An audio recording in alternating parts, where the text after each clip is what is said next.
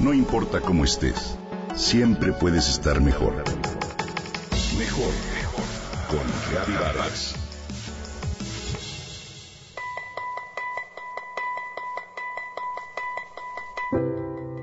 ¿Sufres con frecuencia la angustiosa sensación de que no te alcanza el tiempo para hacer todo lo que quisieras? ¿O la disculpa de no me alcanzó el tiempo se ha convertido en un hábito? El verano es época de vacaciones y valdría la pena detenernos un poco y analizar qué hacemos con nuestro tiempo. El tiempo, ese recurso no renovable y misterioso, ¿cómo lo gastamos? Todos tenemos que organizar y utilizar adecuadamente el tiempo que disponemos. Todos forjamos una vida más o menos satisfactoria en función del uso que le demos a ese tiempo. Decía Gracián que todo lo que en realidad nos pertenece es el tiempo Aún aquellos que no poseen otra cosa tienen tiempo. Así como el barro puede ser lodo en los zapatos o arcilla para moldear una escultura genial, las horas de nuestra vida podemos llenarlas con acciones útiles, productivas, interesantes, hermosas o nobles. También lo podemos ocupar en acciones inútiles, improductivas, tediosas, deshonestas o despreciables.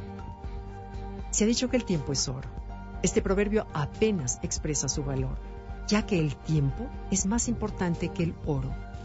Aunque una persona posea todas las riquezas materiales del mundo, no podrá comprar un minuto más del tiempo que tiene de vida. Los filósofos han podido explicar el espacio, los misterios del mar, los fenómenos de la naturaleza.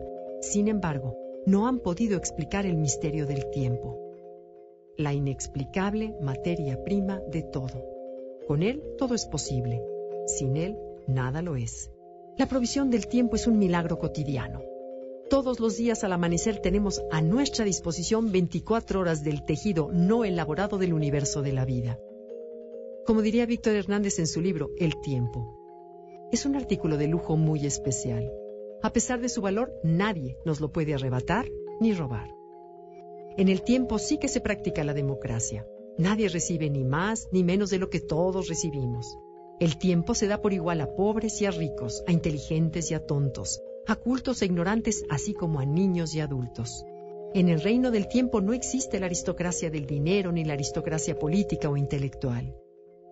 El genio jamás se ha recompensado con una hora adicional al día, como tampoco es posible pedir un anticipo. Tenemos que vivir con esas 24 horas de tiempo diario.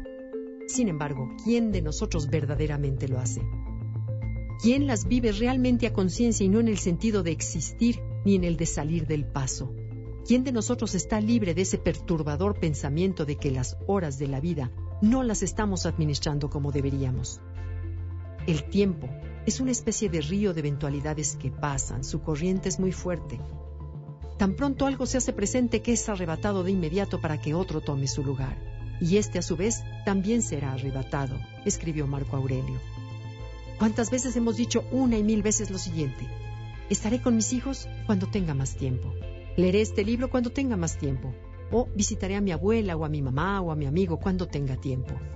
Y lo que de pronto nos confronta es descubrir que jamás dispondremos de más tiempo, que siempre hemos tenido todo el tiempo que hay, el que nos toca vivir, ni más ni menos. La próxima vez que nos escuchemos decir, es que no me alcanza el tiempo, recordemos aquella canción en la que John Lennon nos dice que la vida es aquello que se nos va mientras hacemos otras cosas.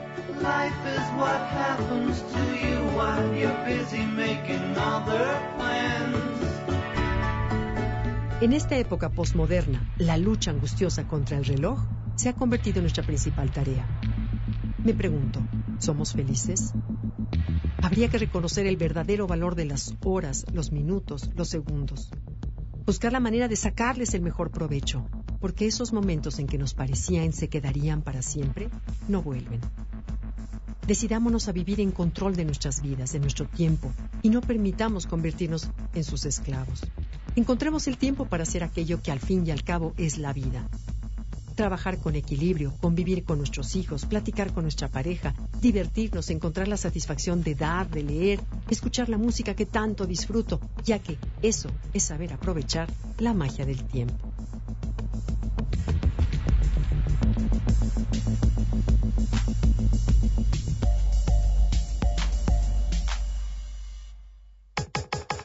Comenta y comparte a través de Twitter. Gaby-Vargas. Gaby-Vargas. No importa cómo estés, siempre puedes estar mejor. Mejor, mejor. Con Gaby Vargas.